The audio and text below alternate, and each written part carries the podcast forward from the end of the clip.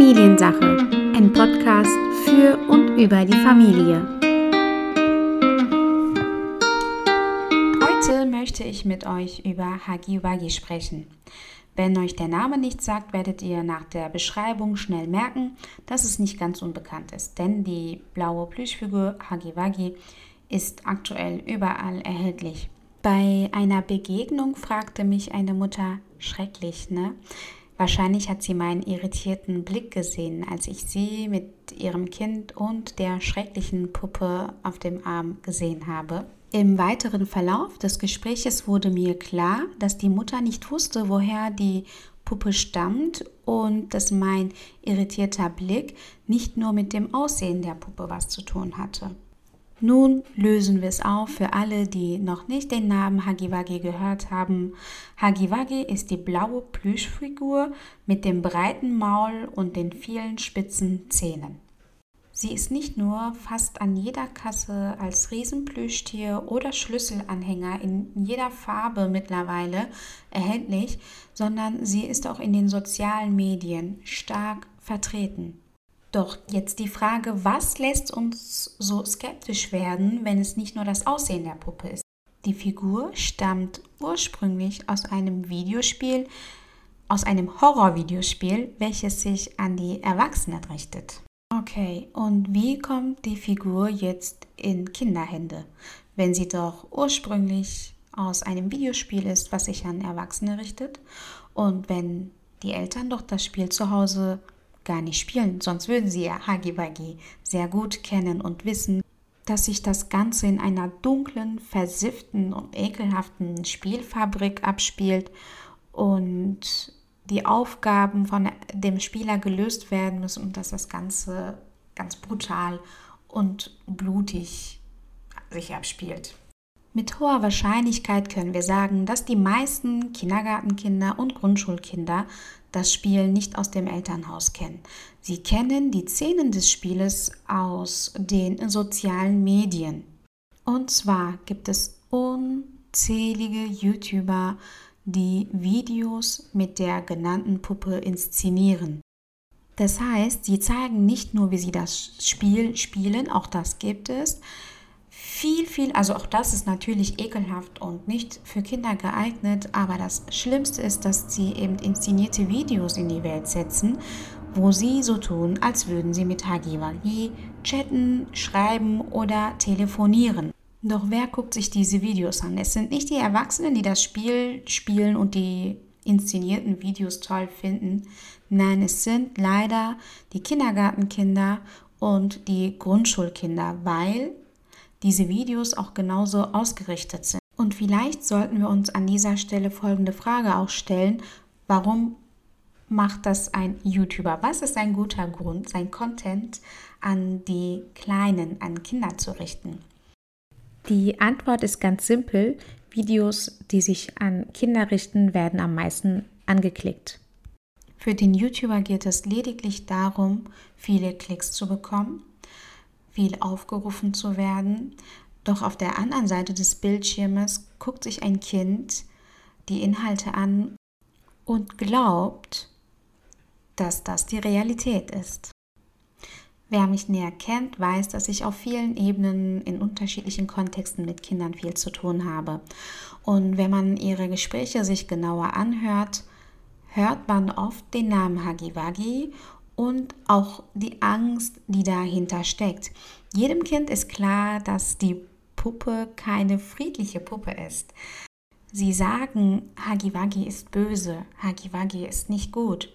Eine Aussage, was ich von einem Kind gehört habe, war leider, weißt du, Tuba, Hagiwagi frisst Kinder auf.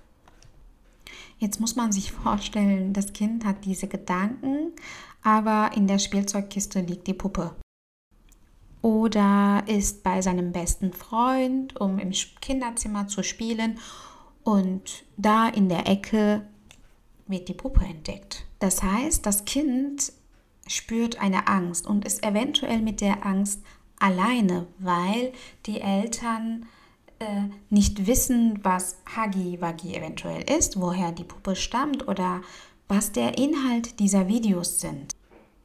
Gut, mein Kind schaut keine Videos an, also sind wir raus aus der Sache, könnte man meinen, aber das heißt ja nicht, dass die Freunde die Videos nicht gesehen haben und davon berichten, hey, weißt du, Hagiwagi frisst Kinder auf, Hagiwagi kommt nachts in dein Schlafzimmer. Das ist leider nicht frei erfunden, die Videos sind genauso aufgebaut. Und wenn man von der Thematik noch nichts gehört hatte, kann man eventuell mit der Angst oder mit den Begriffen, die das Kind in dem Moment verwendet, nichts anfangen. Ich habe schon zu diesem Thema einen ausführlichen Post auf Instagram veröffentlicht. Deshalb aber an dieser Stelle auch nochmal, ist es enorm wichtig, dass Eltern die Bildschirmverläufe ihrer Kinder beobachten.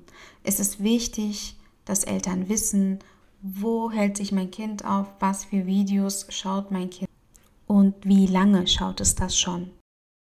Es gibt wirklich gute Programme, mit denen man eben das Kind auch im digitalen Leben schützen kann. Ich kann das gerne auch hier verlinken, sodass ihr dann die äh, einige Beispiele, die ich vorgestellt habe, auch ähm, sehen könnt. Erkundigt euch, macht euch Gedanken, schaut, was euer Kind braucht, eure Kinder brauchen und was, welches Programm eben für euch am besten geeignet ist. Und was können Eltern jetzt machen, wenn sie den Namen Hagiwagi schon öfters von ihrem Kind gehört haben?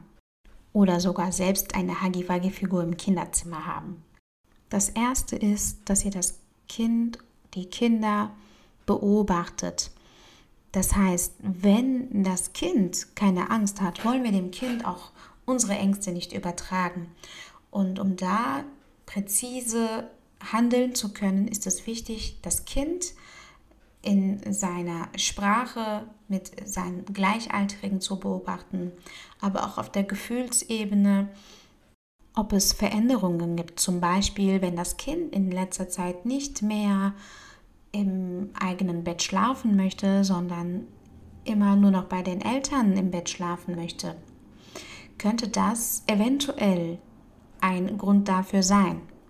Das ist jetzt natürlich nur ein Beispiel und die Situation gab es natürlich auch vor Hagiwagi. Wir können nicht alles, was jetzt ist, auf diese Figur zurückschieben, denn auch Hagiwagi ist nicht die erste Figur, die so in Szene gesetzt wird, wird auch nicht die letzte sein. Es ist wichtig, dass Eltern ihre Kinder ganzheitlich beobachten, die Gefühle wahrnehmen, die Gespräche ernst nehmen und nach den Bedürfnissen des Kindes handeln. Dazu gehört es natürlich auch, Ruhe zu bewahren, dem Kind immer einen Schritt voraus zu sein. Interesse für die Interessen des Kindes zeigen ist auch ganz wichtig. Wenn wir das Ganze jetzt nochmal zusammenfassen, wie kann ich mein Kind schützen vor Hagiwagi und den Figuren, fiktiven Gestalten, die in Zukunft noch auf uns zukommen werden?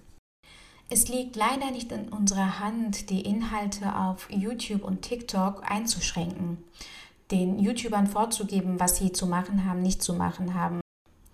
Dafür sind die Anbieter selbst zuständig. Was man natürlich machen kann, ist, dass man diese Inhalte meldet. Auch das ist nicht unwichtig.